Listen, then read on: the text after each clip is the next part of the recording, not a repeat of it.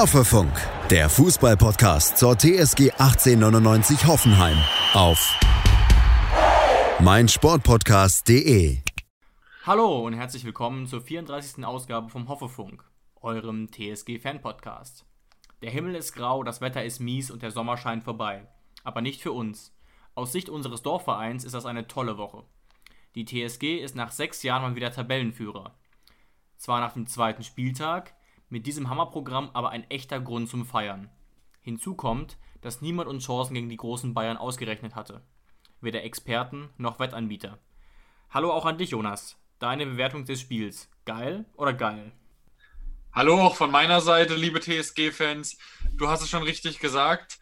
Wir grüßen euch heute von der Tabellenspitze. Das sollte man natürlich jetzt nicht überbewerten, aber es ist natürlich einfach schon geil. Jeder ist jetzt richtig gehypt durch das Spiel. Ich glaube, jeder hat einen Puls bis ins Unendliche gehabt, als wir dann auch noch in den, in den letzten fünf Minuten den Sack zugemacht haben und dann auch noch Kramaric ähm, den Elfmeter verwandeln konnte, wo er auch die Bayern noch ein bisschen provoziert hat. Nicht bösartig, aber das war einfach, glaube ich, Balsam für die Seele wäre es für jeden Fan gewesen, aber dieses Mal waren eben wir mal wieder dran, weil wir sind der Angstgegner der FC Bayern, des FC Bayern München mittlerweile, muss man ja, so sagen. Wenn man die Bilanz sieht, äh, auf jeden Fall. Und man muss ja auch sagen, wie du schon angedeutet hast, auch nach dem 3 zu 1 kann man sich gegen die Bayern nie ganz sicher sein, dass es nicht am Ende doch noch ein 3-3 werden konnte. Deswegen war das so ein geiler Moment, dieser Elfmeter in der Verlängerung und das Tor von Andrej Kramaric, was er auch eiskalt verwandelt hat.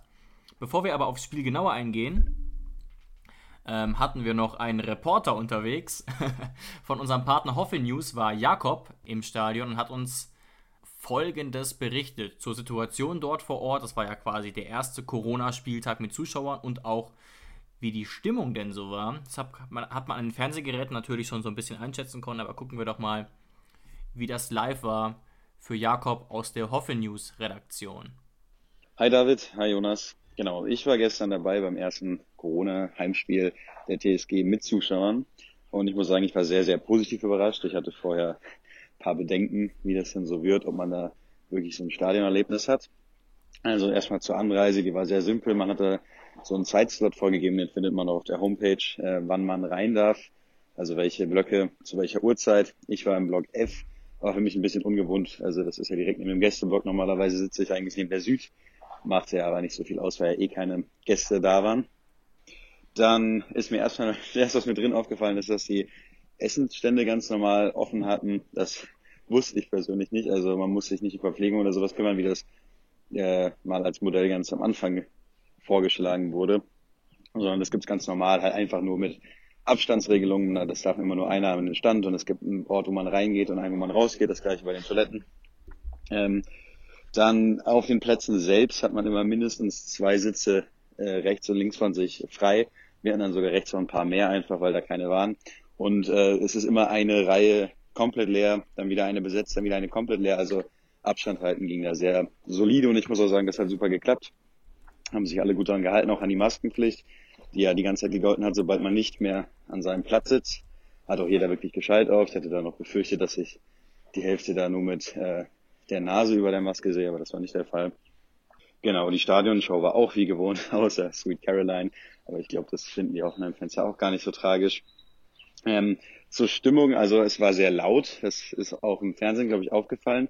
Allerdings hat man tatsächlich gemerkt, dass einfach die Animateure in der Süd gefehlt haben, weil richtige Fangesänge kamen kaum. Es war eigentlich immer nur entweder zieht den Bayern die Lederhosen aus oder auf geht schießen Tor. Ansonsten wurde eigentlich nur geklatscht oder eben geboot. Das fand ich ein bisschen schade, weil es dann teilweise echt immer wieder so Phasen und äh, Perioden gab, in denen es komplett leise war, in denen man richtig Totenstille hatte und das ist natürlich schade, weil wir eigentlich von dieser Geisterspielatmosphäre weg wollten, aber ich glaube rundum war das auch fürs erste Mal echt gute Stimmung. Ich meine, war ja auch ein dementsprechend starkes Spiel.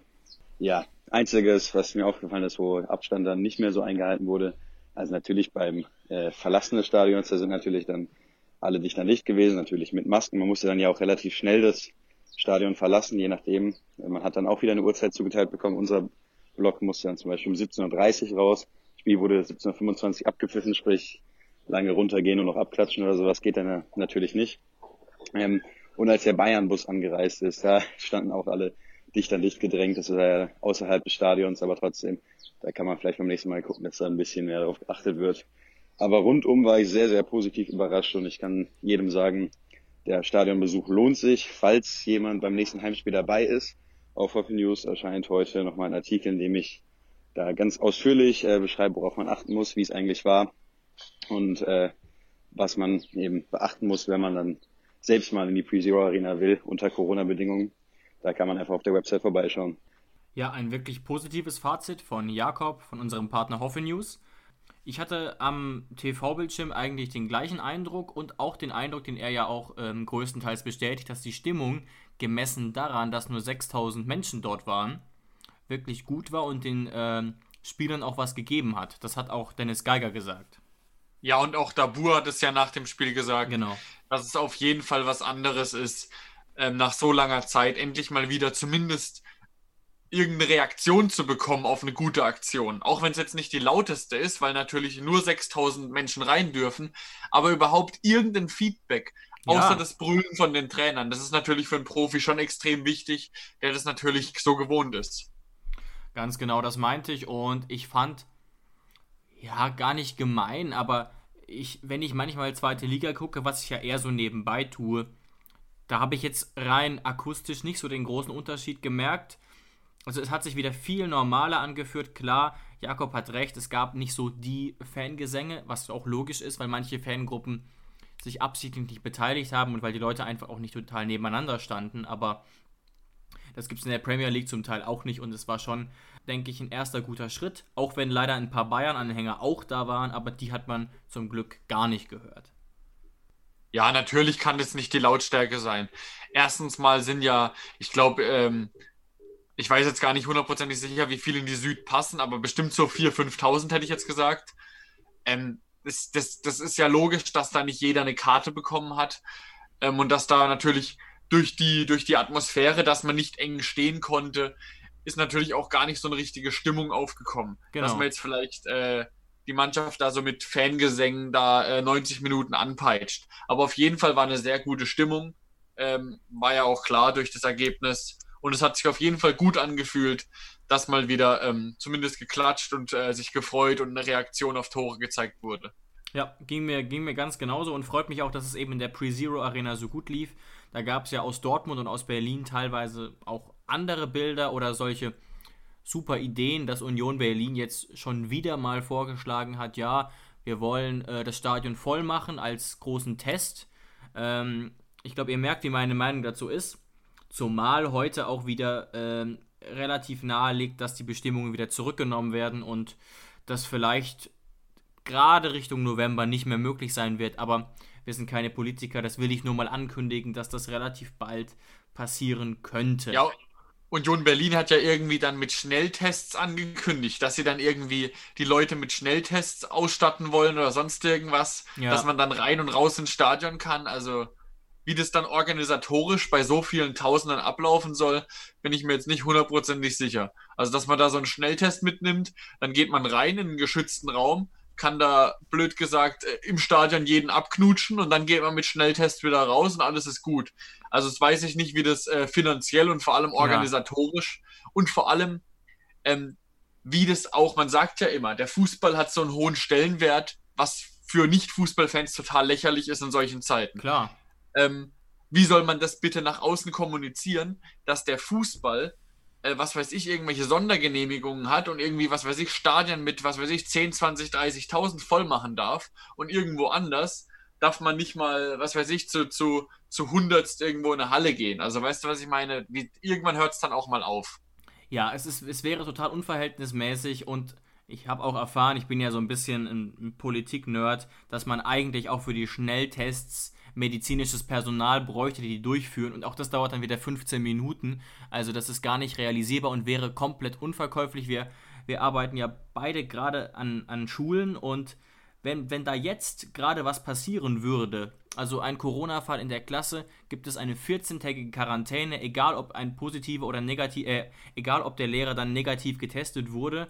Und das wäre komplett gemessen mit zweierlei Maß, wenn man da sagen könnte, oh, wir machen mal schnell einen Test, dann darfst du rein, weil man hätte sich ja auch noch einen Tag vorher anstecken können, was man dann gar nicht messen kann. Also es wäre gar nicht zu verkaufen und. Äh, ja, äh, und selbst, selbst wenn es medizinisch möglich wäre, wie willst du es denn verkaufen, dass Kinder in unserem Schulsystem 14 Tage daheim bleiben vom Unterricht wegen Quarantäne und woanders wo dürfen Fußballfans, also wir lieben den Fußball, wir wissen beide, wie wichtig das ist, aber trotzdem, wir, wir können das auch ins Verhältnis setzen. Und woanders ähm, dürfen Fußballfans für den schnellen Genuss ins Stadion gehen, während woanders, äh, was weiß ich, das komplette Bildungssystem äh, hinkt. Also irgendwann hört es dann doch auch mal auf. Irgendwann muss man doch ja. auch mal abwägen, dass es dann doch nur Fußball ist. Und dennoch, ich bin wie gesagt äh, äh kein Entscheidungsträger, aber so wie es jetzt in der Pre-Zero Arena lief, finde ich das absolut vertretbar.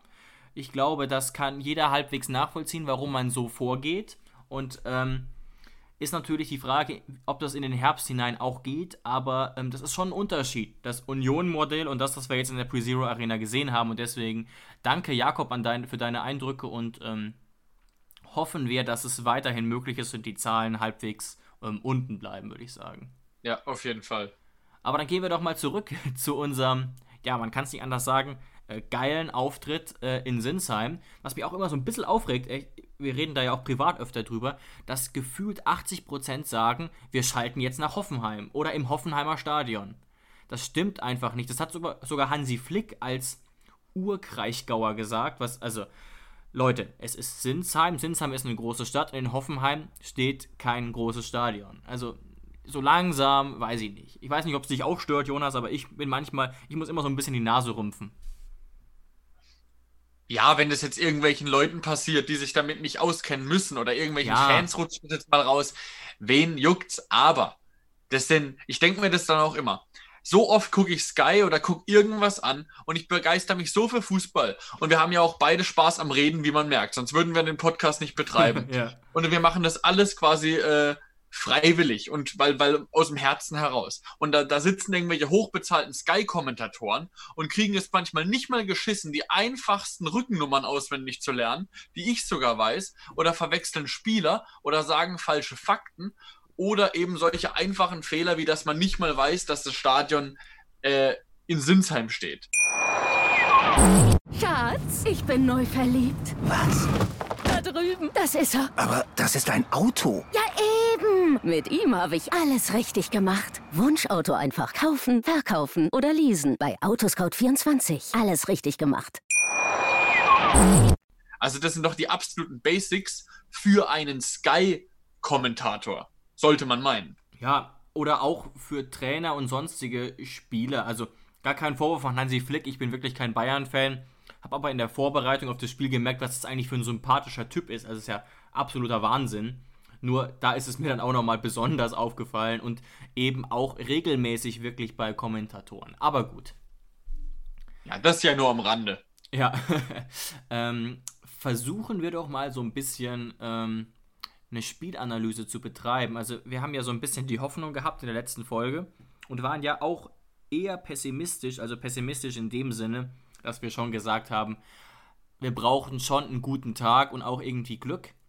Deshalb jetzt erstmal die Frage, war da, würdest du Jonas sagen, das war ein taktischer Geniestreich von Sebastian Hoeneß, der dahinter steckte? Oder wo siehst du die Hauptgründe für dieses, ja, krasse 4-1? Es war ja kein knapper 2-1-Sieg, wie wir, wie wir ihn unter Schreuder hatten wir waren einfach mit der richtigen Einstellung zum richtigen Zeitpunkt am richtigen Ort. Und ich bin mir auch sicher, Müdigkeit hin und her, da waren ja auch die Journalisten dann sehr bemüht, Hansi Flick herauszulocken, dass er, dass ihm rausrutscht, dass Hoffenheim in Wirklichkeit eine Scheiße gespielt hat und dass es nur daran liegt, äh, dass sie müde sind und dass sie sonst 8-0 hergeklatscht hätten. Da kam ja die Frage von jedem Journalist 24 Mal, dass Hansi Flick das rausrutscht. Ist natürlich Hansi Flick nicht passiert. Der hat natürlich sehr gut den Spagat gehalten zwischen auf der einen Seite waren wir müde, auf der anderen Seite war Hoffenheim auch einfach gut.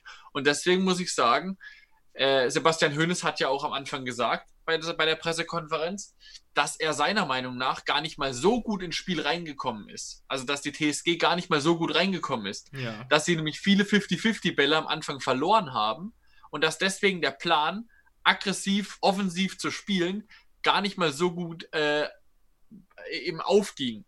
Aber dann ist es eben passiert, durch eine Standard, durch den, äh, eine Standardsituation, eben durch Biko, äh, dass man eben in Führung gegangen ist. Mhm. Und dann fängt natürlich auch der Rekordmeister mit müden Beinen, vor allem auch wenn Lewandowski nicht auf dem Blatt steht, an, zu, an nachzudenken. Und so haben wir uns quasi meiner Meinung nach in den Flow gespielt. Und dann haben wir es natürlich wirklich überragend gespielt, als wir dann im Flow waren. Dann, was wir dann manchmal nach vorne kombiniert haben, wie wir verteidigt haben. Also mir fällt jetzt gerade auch ähm, defensiv die, die Staubsaugerarbeit von äh, Samaseku ein. Also sowas, äh, sowas habe ich eigentlich sonst nur von N'Golo Kante gesehen.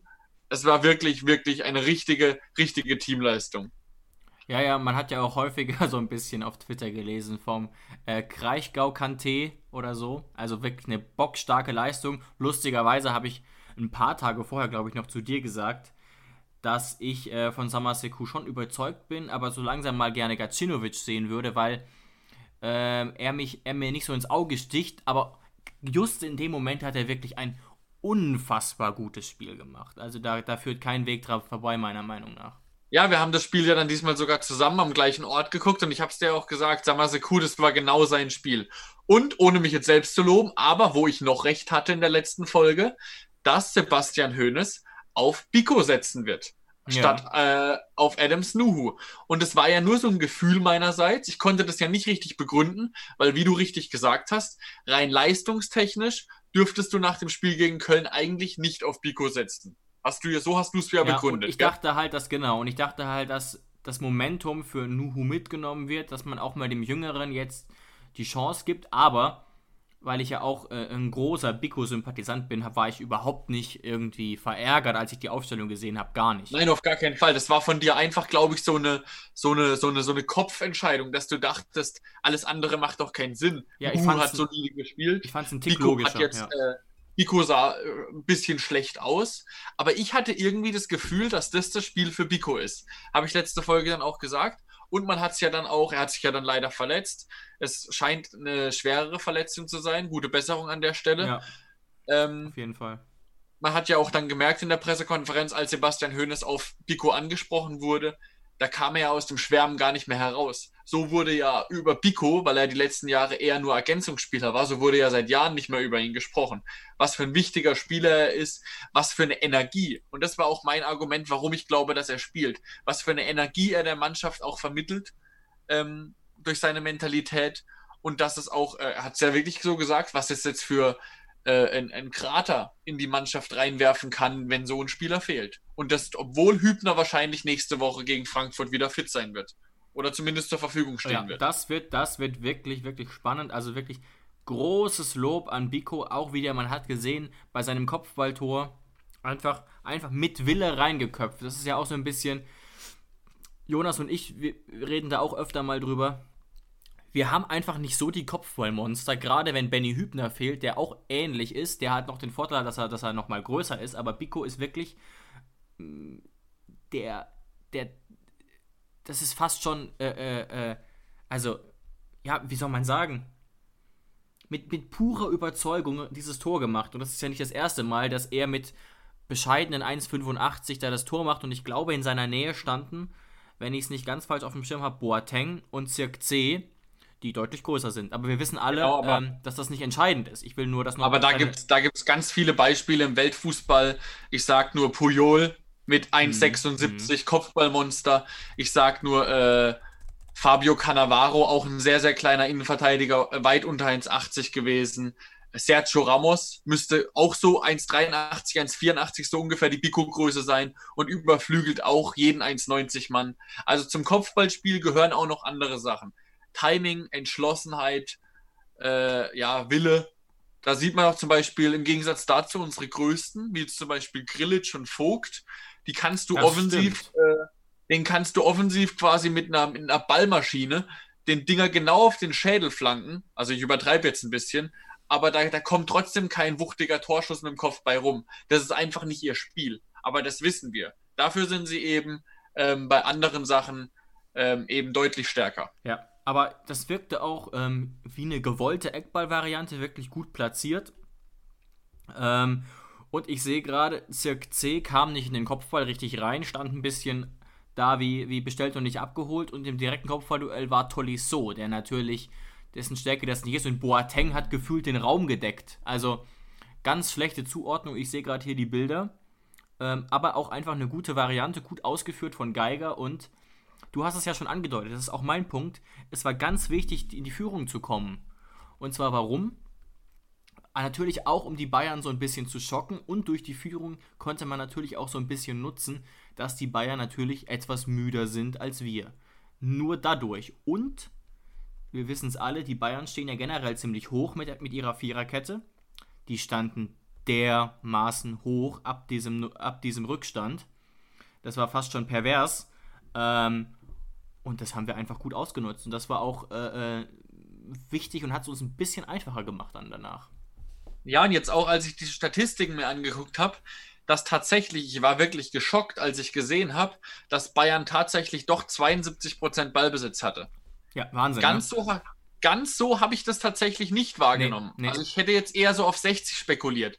Aber einfach nur deshalb, weil Bayern hatte von mir aus vielleicht viel den Ball, aber sie haben wirklich nicht viel damit gemacht. Ja, lass die mich mal kurz. Chancen, die wichtigen Chancen hatten immer noch wir. Genau, ich habe sogar eine Statistik zu den Chancen. Der Kicker hat jetzt eingeführt, auf, äh, als online gegenüberzustellen, wie viele Torchancen sie hatten, also ihrer Meinung nach ein, ein Torchancenverhältnis von 11 zu 3 für die TSG und das bei 28% Ballbesitz. Wahnsinn.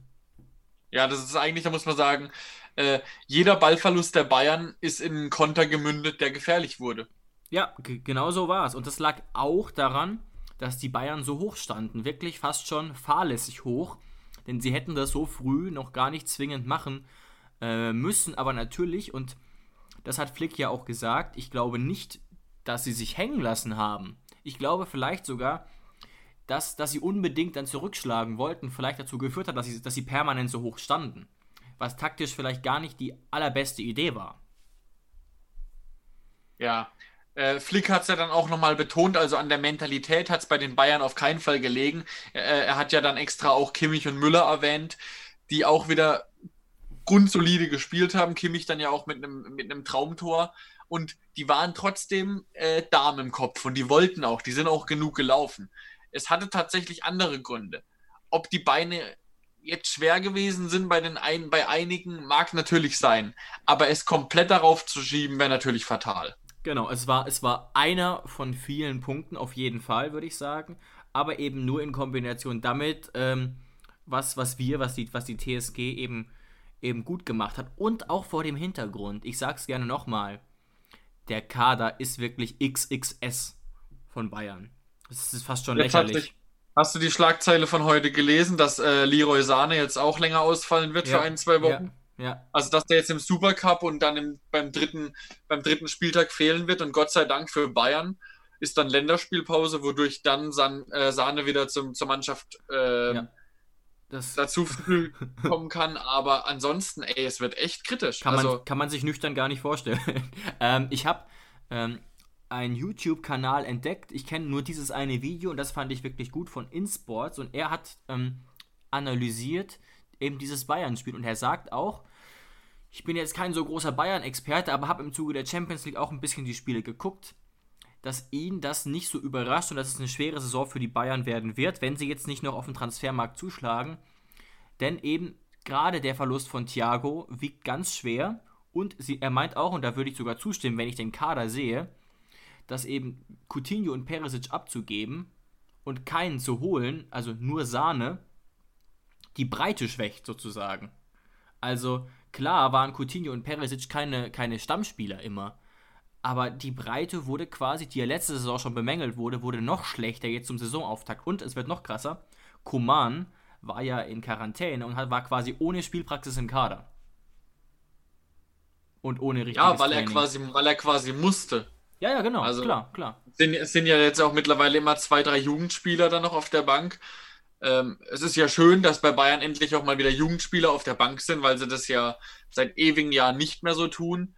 Ähm, aber trotzdem, wenn du quasi musst, dann ist es natürlich mhm. schon noch eine andere Sache. Wenn du quasi keine andere Wahl hast, wenn du offensiv agieren willst, als so ein Musiala, glaube ich, heißt dazu bringen. Natürlich ist das eine, eine, eine, Schwächung, auch wenn das natürlich ein, äh, ein Junge ist mit, mit großem Potenzial. Man muss aber, aber auch sagen, hat, äh, du hast völlig recht, da muss natürlich aber auch nochmal sagen, dass relativ früh eben dann doch Lewandowski und Goretzka noch kamen. Ne? Ja, ja. Also quasi. Also man, die wollten das Spiel drehen und sie haben sich auch zugetraut. Sie haben nicht gesagt, okay, wir gehen jetzt, wir gehen jetzt noch auf das Unentschieden und dann sind wir froh, äh, wenn das Spiel abgepfiffen wird. Die wollten, aber äh, es ging nicht, weil sie vielleicht äh, ein bisschen müde waren, aber weil wir einfach auch äh, es unfassbar gut gemacht haben. Wir haben sie bekämpft. Und zwar, wie es- wie es äh, Sebastian Hoeneß gut gesagt hat, wir haben nicht nur hinten verteidigt, wir haben auch vorne schon verteidigt. Und wir haben nicht nur vorne angegriffen, wir haben auch hinten schon quasi äh, ganze, ganz, ganze Spielzüge kreiert. Oder Kramaric hat sich auch Bälle von hinten abgeholt. Also es war wirklich eine ganz, ganz große Teamleistung.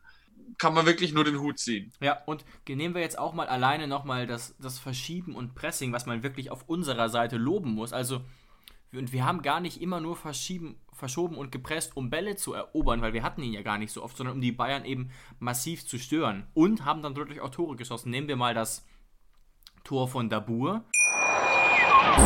Schatz, ich bin neu verliebt. Was? Da drüben. Das ist er. Aber das ist ein Auto. Ja, eben. Mit ihm habe ich alles richtig gemacht. Wunschauto einfach kaufen, verkaufen oder leasen. Bei Autoscout24. Alles richtig gemacht. Nehmen wir mal das Tor von Dabur, wo äh, Kramaric quasi aggressiv drauf geht und dann entsteht dieser Querschläger von Pavard, der irgendwie den Fuß hinhält und Dabur spekuliert natürlich sehr, sehr gut ähm, darauf, dass er vielleicht zu Neuer zurückgehen könnte und schließt dann überragend ab. Und das ist äh, ein Zeichen für unser starkes Pressing gewesen und vielleicht sogar noch mehr. Du hast es ja gesagt, Samaseku im Mittelfeld äh, eine wirkliche Säule und auch generell unsere, unsere Achter ähm, haben sehr, sehr gut verschoben und äh, äh, zugestellt. Also wirklich sehr fleißig auch gewesen. Ja, und man muss überlegen, dass ja sogar äh, ein Grillitsch nur eingewechselt wurde. Und wenn man, wenn man sagt, dass äh, Ja, ein Kramaric unser Lewandowski ist, dann ist ein Grillitsch auf jeden Fall ähm, unser Kimmich. Und stell dir vor, ein Kimmich fehlt bei Bayern. Also das ist normalerweise, den zu kompensieren, ist auch nicht so ohne. Dann die Verletzung durch mit Biko ganz früh, wo dann Akpo, wo ich dann sehr froh war, dass Akpo dann die Chance bekommen hat in der Innenverteidigung, hat er auch sehr gut gemacht dann. Ähm, aber man, er hat es ja seit Wochen nicht mehr gespielt. Wir thematisieren es ja immer. Auch in, Er der Vorbe auch in der Vorbereitung, ne? Genau, er war ja nur Rechtsverteidiger und dann kam ja Sko dafür und dadurch hat man dann quasi es ein bisschen umgestellt. Aber jetzt muss ich noch was sagen zu Ja. dem äh, 2 zu 0 von Dabur, wie Dabur den Ball über Neuer lupft. Weißt du, an was mich das erinnert hat? Wo ich dann sofort gedacht habe, weil Lothar Matthäus auch den Satz direkt danach gesagt hat, ähm, dass das einfach, wenn du auf Neuer zuläufst, wird aus Stürmern, aus gestandenen Stürmern, plötzlich Miezekätzchen. Weil sie plötzlich kein Selbstvertrauen mehr haben, weil sie merken, es steht Manuel Neuer vor einem. Und es ist einfach eine Erscheinung. Das merkt man immer wieder, dass denen dann das Selbstvertrauen fehlt. Und das hat eben Dabur nicht gefehlt. Und jetzt, du kennst doch den Film Avatar. Ja, klar. Also, also nicht dieses Herr der Elemente, dieses Zeichentrick-Ding, sondern eben Aufbruch nach Pandora, den Film von James Cameron aus 2009. ja, ja, klar. Den ersten großen Und da gibt's- 3D-Film. Genau, also würden auch viele sagen, wahrscheinlich der beste Film, der je gemacht wurde, wo es da jetzt auch bald eine Fortsetzung geben soll. Sehr zu empfehlen. Aber eben Fall. kein Film, den man auf einem kleinen Fernseher gucken sollte. Definitiv nicht. Ja, auf jeden Fall gibt es da doch die Szene, wo sie die, also diese blauen Menschen, diese Navi, die versuchen doch immer diese großen, diesen, diese großen äh, Flugtiere da Ja, äh, für, ja. sich, zu- für sich zu gewinnen und dann müssen sie ihre Haare damit verbinden, damit sie quasi, damit sie quasi eine Bindung zu diesen Flugtieren auf, äh, aufbringen. Toruk, Okay, glaube ich, okay. heißen die Flugtiere.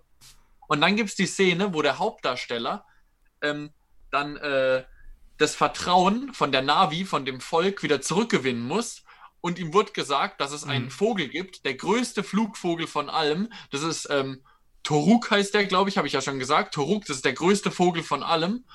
Und wenn man den schafft zu bekommen, den hat seit was weiß ich wie vielen Jahren keiner mehr geschafft zu bändigen. Wenn man den bändigt, hat man sofort den Respekt von jeglich, von dem gesamten Volk. Und dann wurde gesagt, um den zu bändigen, hat er die Idee gehabt, der Hauptdarsteller, wenn nicht einfach der Typ ist es, also der Toruk, ist das gefürchtetste Wesen in der ganzen Welt. Er weiß das auch und niemand greift ihn an. Also versucht er einfach von oben anzugreifen, weil warum sollte er, sagt dann den witzigen Satz, warum sollte dieser Toruk nach oben gucken, wenn er nie angegriffen wird? Und genau so, und dann stürzt er sich eben von oben auf ihn runter und schafft eben diese Verbindung. Und genau so hatte ich das Gefühl, ich musste sofort daran denken, als Dabur eben diesen Lupfer über Neuer gemacht hat. Neuer denkt sich so ein bisschen, habe ich mir dann so gedacht, ey, ich bin der beste Torhüter der Welt. Äh, warum sollte jemand die Eier haben? Das macht so selten jemand, über mich zu lupfen. Und er hat es eben rotzfrech gemacht. Und Neuer saß dann plötzlich auf dem Hosenboden und hat nur dumm hinterhergeguckt. Und also hat, hat äh, die Hand nach oben gestreckt und konnte den Reklamierarm direkt oben lassen. ja, also ich hoffe, dass einige von euch den Vergleich jetzt fühlen, weil ich, mir ist das wirklich direkt in den Kopf gekommen, diese, diese Szene, als er dann das sagt dass man äh, ihn, warum sollte er je nach oben gucken? Und genauso war es irgendwie bei Neuer, dass er eben mutig, eiskalt den Dinger nicht irgendwie hektisch abgeschlossen hat, sondern wie er den über Neuer gelupft hat, ist wirklich in einem Spiel gegen Bayern ganz, ganz große Klasse gewesen. Ja, ich muss noch kurz über den Vergleich nachdenken. Auf jeden Fall eine sehr schöne Geschichte. Ich bin mir nicht. Ja, ich habe gerade das Tor nochmal gesehen, okay. Aber was natürlich schon irgendwie auf eine Art stimmt und beeindruckend ist, äh, Daburs Bilanz ist bei uns jetzt nicht wirklich schlecht, aber sie könnte auch besser sein, ne? Ähm, gerade in der Bundesliga und dann quasi in so einem wichtigen Spiel die Eier zu besitzen, genauso ab, abzuschließen, Wahnsinn. Ja, ich habe es ja letzte Woche auch gesagt, dass Dabur ähm, immer gute Leistungen bringt, wichtig für die Mannschaft ist, aber wenn man ihn als klaren Stürmer sieht, dann hinkt er bei Toren noch ein bisschen hinterher ähm, so dass man jetzt nicht äh, sagen könnte, dass er vielleicht volles Selbstvertrauen hat. Und dann auch noch ein Spiel gegen Bayern und dann auch noch in so einer Szene eben Manuel Neuer vor dir und Jerome Boateng und David Alaba im Rücken und dann lupfst du den so rotzfrech über Manuel Neuer. Also Wahnsinn. Wirklich richtig, richtig stark gemacht. Ja, und auch, wie gesagt, wie Kramaric da Druck auf Pavard macht und äh, Dabur den, den Weg antizipiert. Also richtig stark. Äh, äh, freut mich richtig. Ich finde auch, Munas Dabur ist ein äh, wahnsinnig sympathischer Typ. Ähm, ansonsten ist mir noch eine taktische Kleinigkeit, ja, stimmt eigentlich gar nicht, die ist nicht mir aufgefallen, sondern die habe ich recherchiert. Und mich würde überraschen, Jonas, wenn dir die aufgefallen wäre. Also, was, was sicherlich auffällig war, dass wir, ich habe es ja kritisiert, Stichwort das, äh, die 6 zu 0 Niederlage in Sinsheim unter Schreuder, da haben wir ja sehr viele kurze Pässe gespielt und dachten, ja, wir spielen hier so Tiki-Taka-mäßig von hinten raus war eine Bombenidee, hat richtig gut funktioniert.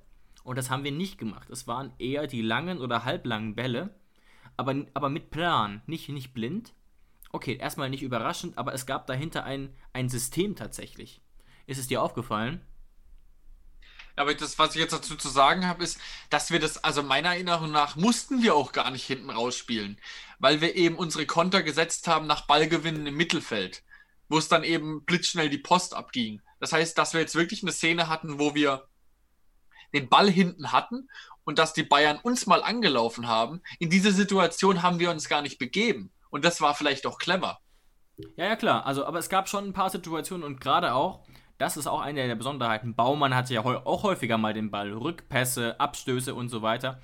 Und wir wissen er es noch. Sie von, aber geschlagen. Genau, wir wissen es noch von Nagelsmann und auch teilweise von Schreuder und auch von Hoeneß. Baumann kann und tut das auch oft hinten raus kurz spielen. Auf unsere Dreierkette, insbesondere auf Vogt, hat er quasi gar nicht gemacht. Und er hat, das ist das Besondere, nicht einfach vorne zentral rein, sondern fast immer rechts. Fast immer aus Baumanns Sicht nach rechts. Und da stand. Also auf Davis. Ja, und wer, wer steht da? Davis und Alaba. Und das hat mich überzeugt. Ich habe sogar ein paar, ein paar Bilder dazu gesehen, die das so ein bisschen belegen und die haben gefühlt, hat dieser Typ von InSports gesagt, was mich sehr überzeugt hat, quasi alle Kopfballduelle verloren. Insbesondere Davis hat, leichte Hyperbel, jedes Kopfballduell verloren. Hat ohnehin, der Junge ist, ne, der Junge ist auf dem Weg zur Welt, das ist keine Frage, aber der hat ein unfassbar schwaches Spiel gemacht, was vielleicht auch daran lag. Ähm, und dann wurden eben so die Bälle festgemacht. Und dann konnte es relativ schnell gehen. Ja, das stimmt. Jetzt, wo du sagst, ist mir das auch aufgefallen und aber auch gerade nach Bebus Einwechslung hat ja, das war ja so herrlich zum Angucken. Bebu hat ja mit dem gemacht, was er wollte. Das war ja auch wirklich, also ich neige ja fast schon dazu zu sagen, obwohl es eine Teamleistung war und obwohl man so viele sagen, ich neige ja fast sogar schon dazu zu sagen, dass Bebu äh, mein Man of the Match war. oder? Also das war ja, ja wirklich. Ich wollte das dich tatsächlich nachher noch fragen. Und wir haben uns ja auch äh, äh, beide ihn wahnsinnig gelobt während des Spiels. Ich, ich neige auch stark dazu. Äh, ich bin nur gerade so ein bisschen am überlegen, ähm, nicht vielleicht auch Dabur zu nehmen, der wirklich auch sehr, sehr stark war. Jetzt nicht nur Tor, tortechnisch oder so, sondern einfach auch läuferisch. Ja. Ähm, und man hat wieder ein paar Mal gesehen, ich sag das ja oft, und dem Spiel ist es auch aufgefallen, der, der, das ist ein Spieler, der muss nicht zwingend Stürmer spielen, wenn ihr wisst, wie ich meine. Der ist passtechnisch stark genug, um sich fallen zu lassen. Das, und das ist nicht unbedingt selbstverständlich für einen Mittelstürmer. Und diese Position bekleidet er ja trotzdem fast immer. Aber ähm, rein von der Leistung her war das von Bebu Wahnsinn. Also, Ilas, wenn du das hörst, äh, äh, unfassbar. Richtig, richtig stark. Und das gerade noch gegen Davis, der gerade richtig gehypt ist, der richtig in Form ist. Ja. Un unfassbar. Ja. Also das war wirklich fast sogar ich das eines der besten Spiele, die ich je von ihm gesehen habe. Und dann auch noch gegen Davis, den, den meistgehyptesten, schnellsten Linksverteidiger der Welt momentan. Äh, wo man ja eigentlich denken sollte, okay, das wäre vielleicht der einzige Linksverteidiger, wo Bebu tempomäßig keine Vorteile hat. sonst eigentlich bei jedem und nie spielt er so aus wie dieses Mal. Da merkt man einfach, dass er quasi auch schon in ein äh, gut funktionierendes System eingewechselt wurde und sofort quasi sehr gut dann die, die, die, äh, die Mentalität der Mannschaft aufsaugen konnte genau, und für sich den Flow, den, er kam im Flow rein, hat ihn direkt aufgesogen. Ja, ja, ja. Ja, und wie er dann noch, also wirklich, also ich muss es mir nachher nochmal angucken, also ja wirklich traumhaft, also äh, wie er dann noch den Elfmeter am Ende rausholt. Also ich, du, du kannst dich ja noch dran erinnern, ich war am Rumbrüllen in meinem Zimmer. Also als wir das zusammen geguckt haben, war ich am Rumbrüllen. Alterle, also Wahnsinn, wie er den an jedem vorbeilegt und dann auch noch kurz, kurz bevor Neuer den Ball hat, äh, Neuer quasi zum Foul zwingt, muss man ja, ja. quasi schon sagen. Und auch die Vorlage zum 3-1, wo es Kramaric natürlich Weltklasse macht, aber Kramaric ist bei uns fast kein Thema mehr, weil der einfach Weltklasse ja, ist, ohne war, Frage. Das, das 3 zu 1 war natürlich wirklich ähm, war natürlich wirklich der Spielzug des Spiels. Ja, also Dabur, glaub, Dabur ist gutes Kopfball, wirklich super Dreiecksleistung quasi, ja. Ja, ich glaube, ich glaube, Kaderabek verlängert den Ball, dann köpft ihn Dabur, glaube ich, weiter auf Bebu nach außen, Bebu flankt ihn rein und dann nimmt ihn eben Grammaric, äh, obwohl er Kimmich im Rücken hat, irgendwie so halb mit der Brust, mit den Knien, irgendwie mit dem Bauch so ein bisschen an und äh, schießt ihn da ins lange Eck, sodass selbst Manuel Neuer wirklich selbst mit 2,50 Meter nicht hinkommen würde.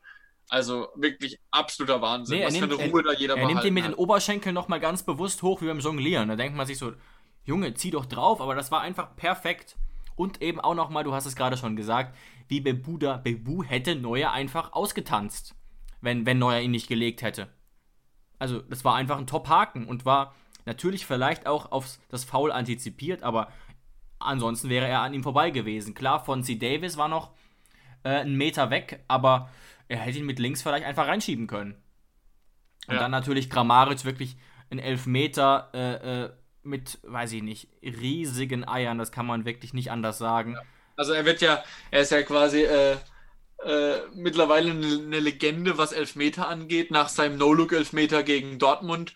Was für, also Eier aus Stahl. Und dann steht er dann neuer gegenüber, weiß eigentlich, okay, wir haben den Sieg in der Tasche und der Pfiff kommt und der Frechdachs wartet gefühlt zwei Minuten und guckt Neuer in die Augen und in der Sekunde macht wie so ein Blickduell und in der Sekunde, wo Neuer und alle auf dem Platz die Ruhe verlieren und rumbrüllen, was ist denn jetzt? In der Sekunde, wo er die Konzentration verliert, läuft er an und klatscht den Dinger rein, sodass Neuer nur wie Falschgeld hinterher springt. Also ein wunderschöner, äh, ein wunderschönes Ende eines wunderschönen Spiels. Absolut, absolut. Äh Ganz, ganz stark. Und auch so ein bisschen die Vermutung, die ich vielleicht sogar von InSports äh, äh, unterschreiben würde, äh, bevor wir dann uns nicht mehr auf Bayern beziehen wollen. Die werden noch Probleme bekommen in Zukunft. Am Mittwoch ist Supercup gegen Dortmund, wenn Salihamidzic nicht bald mal äh, Entscheidungen trifft. Bin ich mir relativ sicher. Ja, jetzt haben sie ja, jetzt haben sie ja wieder eine englische Woche ja, und, und alle, alle, alle anderen nicht. Alle anderen nicht ja, die Champions League beginnt ja dann auch wieder. Das heißt, Bayern hat eigentlich ja äh, fast immer eine englische Woche gefühlt, bisschen übertrieben gesagt. Und da brauchst du einfach Leute, wenn, sagen wir mal, ein Gnabry und ein Sahne was weiß ich, in der Gruppenphase gegen irgendjemand wie Manchester City spielen, da brauchst du einfach Leute wie ein Perisic und ein Koman oder ein Coutinho, der am Wochenende dann locker in der Lage ist, auch mal Augsburg herzuspielen. Also, weißt du, was ich meine? Da, Ah da, ja, das, das, ganz das klar. brauchst du einfach. Klar, Coutinho war zu teuer, aber das, das und, und Thiago wollte gehen, das ist ja jetzt auch alles klar. klar. Thiago wollte quasi eine neue, neue Herausforderung nach so vielen Jahren. Aber warum man den Perisic nicht behalten hat, das verstehe ich als Nicht-Bayern-Fan ehrlich gesagt Ein nicht. bisschen zu Aber teuer, wäre für die Breite aber super gewesen, wirklich. Ja, der, der, der spielt bei jedem, der spielt bei jedem Bundesligisten außer bei, außer bei Bayern Stamm. Also der ist immer Ja. noch super drauf. Ganz klar.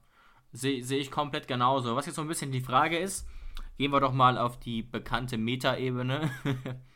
Kann uns dieser Sieg wirklich jetzt äh, vielleicht pushen oder Energie geben? Schatz, ich bin neu verliebt. Was? Da drüben. Das ist er. Aber das ist ein Auto. Ja, eben. Mit ihm habe ich alles richtig gemacht. Wunschauto einfach kaufen, verkaufen oder leasen. Bei Autoscout24. Alles richtig gemacht. Kann uns dieser Sieg wirklich jetzt äh, vielleicht pushen oder Energie geben? Ich habe dann nämlich noch ein Spiel im Kopf, Jonas, du vielleicht auch noch.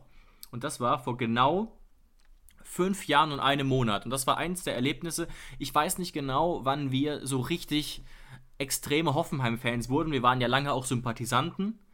Aber im August 2015 waren wir definitiv beide schon sehr große Hoffenheim-Fans und sind gerade in den Urlaub in den, in den, äh, na, nach Holland gefahren. Ja, ja, das, das weiß ich noch, ja, ja. Also das, das, da, da da waren wir schon seit, seit mehreren Jahren äh, schon dabei. Und ähm, das weiß ich auch noch. Da haben wir es haben wir es nicht irgendwie sogar über Radio gehört oder sowas? Ja, die ganze Zeit im Ticker und dann irgendwann Radio und so, weil wir äh, äh, quasi erst ankamen. Ich glaube, wir kamen an um 17.15 Uhr und dann fiel das Tor quasi, als wir gerade in der Wohnung ankamen in Warte, Holland. ich weiß sogar, ich weiß sogar, glaube ich, noch, ich glaube, es war ein 1-0 Niederlage. War es nicht Mario Gomez oder so irgendwas? Nee, es war eine 2-1-Niederlage, aber du wirst dich gleich wieder erinnern. Wir hatten einen Elfmeter, der hätte vorentscheidend sein können. Weißt du noch, wer ihn verschossen hat? Oh. Alter, wer, wer hat denn damals die Elfmeter geschossen? Ja, Sally, aber Sally hat nicht gespielt. Modest? Eugen Polanski.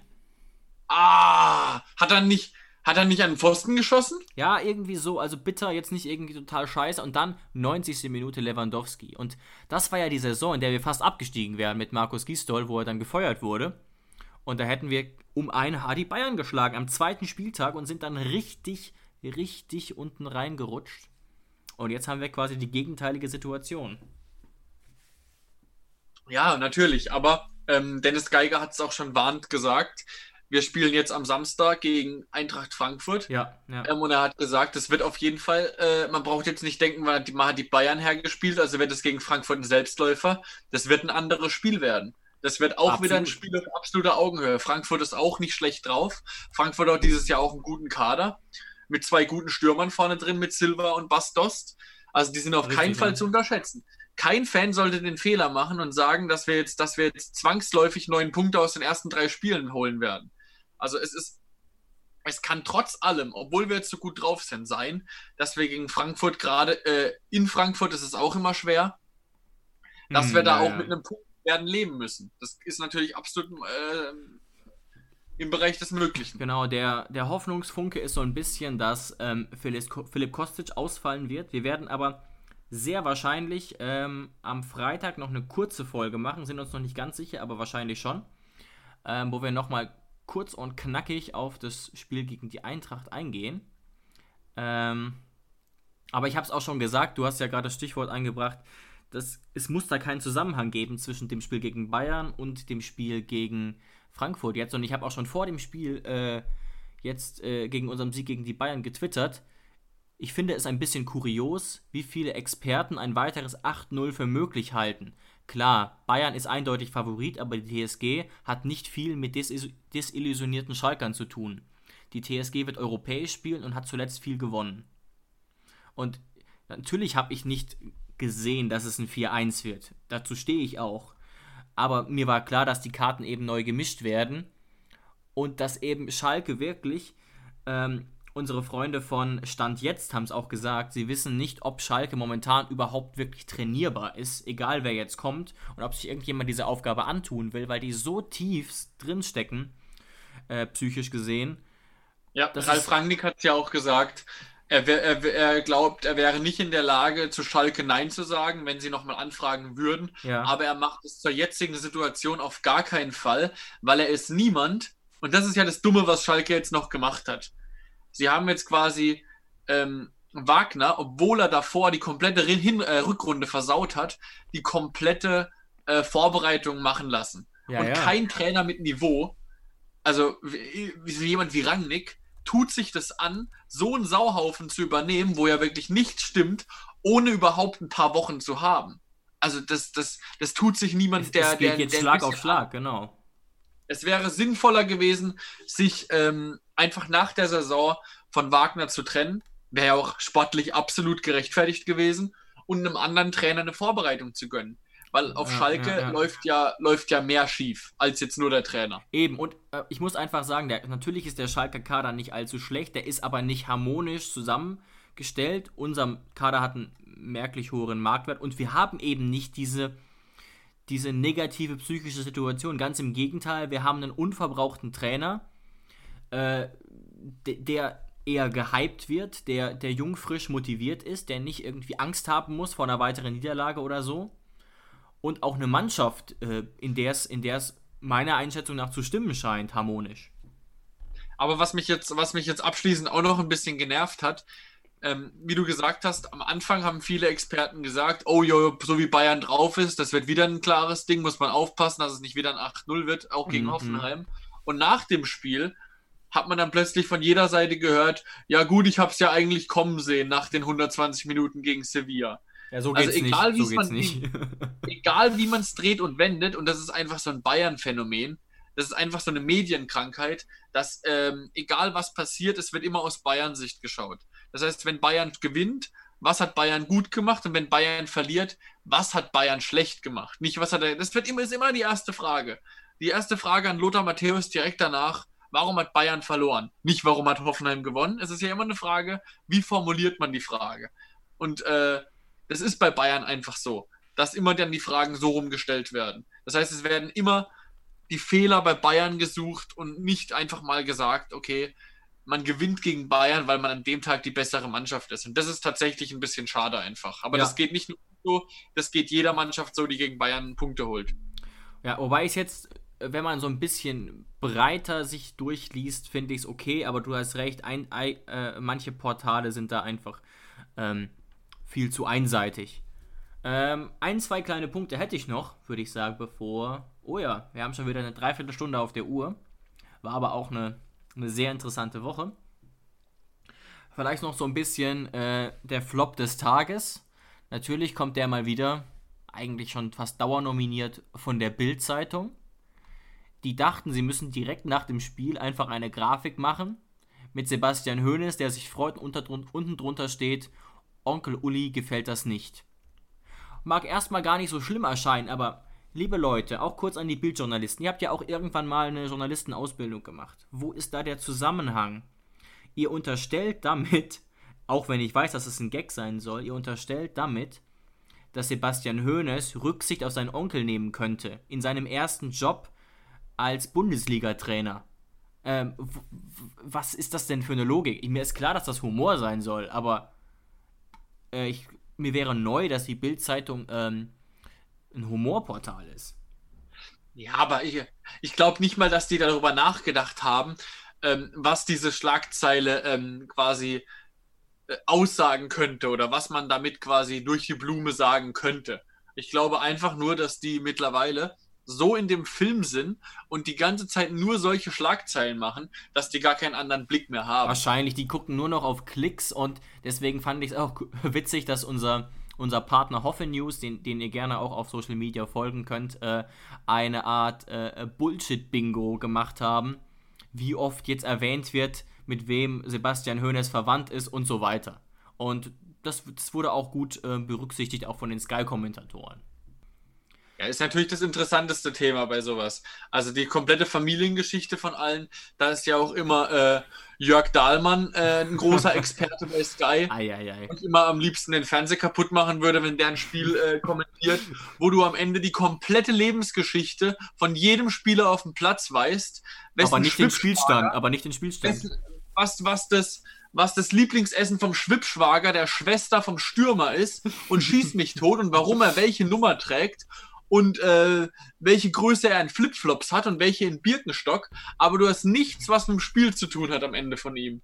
Ja, wenn du, wenn du die Dahlmann-Spiele quasi als Radiosendung hören würdest, hättest du nichts mitbekommen vom Spiel. Genau. Also es gibt bestimmt viele von euch da draußen, die finden ihn lustig und kultig.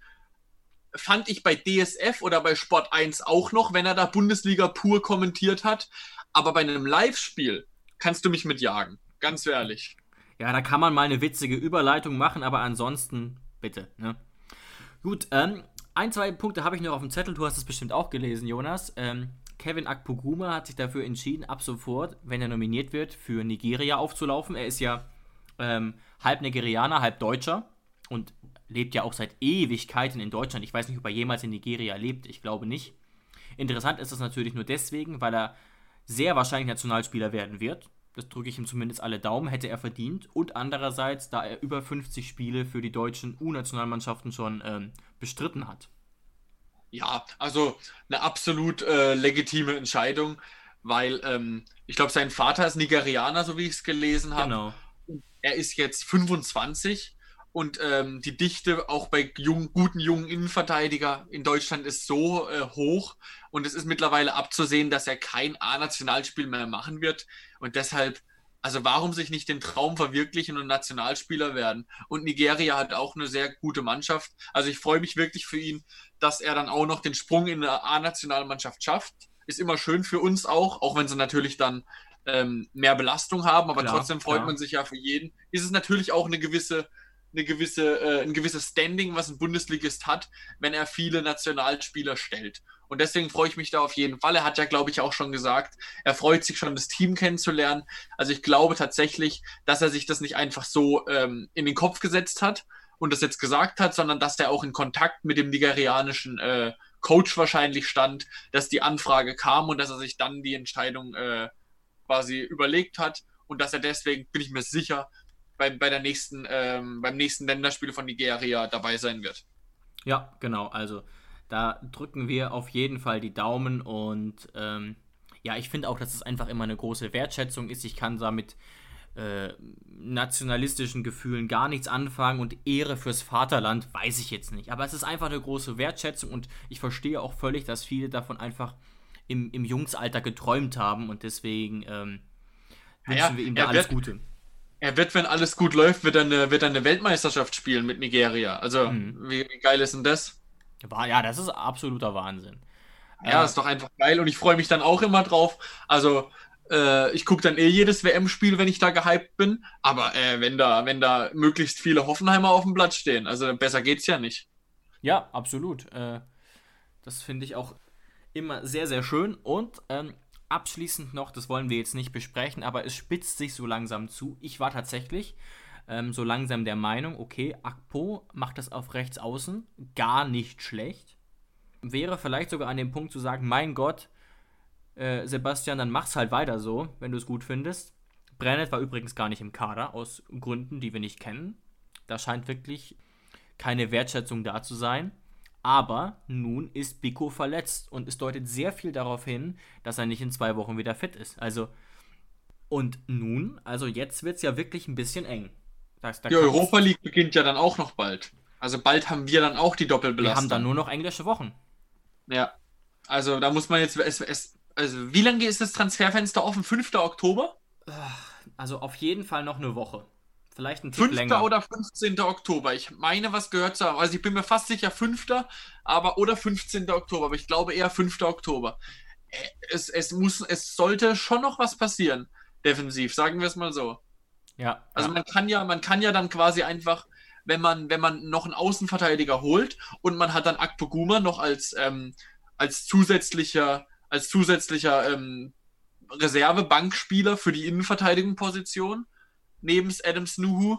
Äh, ist ja perfekt, da hat man ja zwei Fliegen mit einer Klappe geschlagen.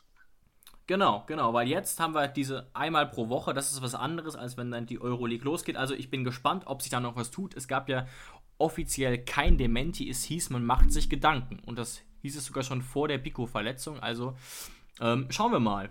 Und damit hätten wir unseren Zettel für diese Woche abgearbeitet, ne? Ja, ich hätte auch nichts mehr. Auf jeden Fall, dann wären wir für die Folge am Ende angelangt. Ja, dann hätte ich noch den Hinweis, ihr habt es bestimmt auch alle schon gemacht. Das wäre toll, wenn ihr uns abonniert. Ihr könnt euch ja auch, und uns ja auch, wenn ihr euch äh, uns gerade im Browser hört, auf allen möglichen Apps äh, äh, hören. Wir sind jetzt auch neu bei Amazon Music am Ende der Woche. Leider noch nicht bei Spotify, das wird noch ein bisschen dauern. Aber bei allen anderen Apps sind wir verfügbar. Dann kann man uns auch besser in der Hosentasche hören. Und was uns natürlich sehr freuen würde, wenn ihr einfach einem Kumpel von euch, der auch Hoffenheim-Fan ist, mal den Podcast empfehlt. Wir machen das in unserer Freizeit, uns macht das großen Spaß und wir freuen uns immer, wenn die äh, Hoffe-Funkgemeinde so ein bisschen wächst. Genau. Dann bleibt uns nichts anderes übrig, als euch noch eine schöne Woche zu wünschen. Macht's gut. Ganz genau. Danke fürs Einschalten. Ciao, ciao. Schatz, ich bin neu verliebt. Was?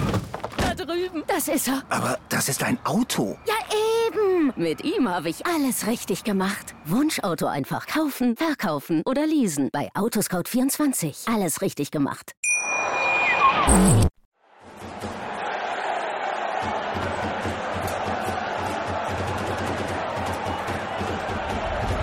Hoffefunk, der Fußballpodcast zur TSG 1899 Hoffenheim auf meinsportpodcast.de.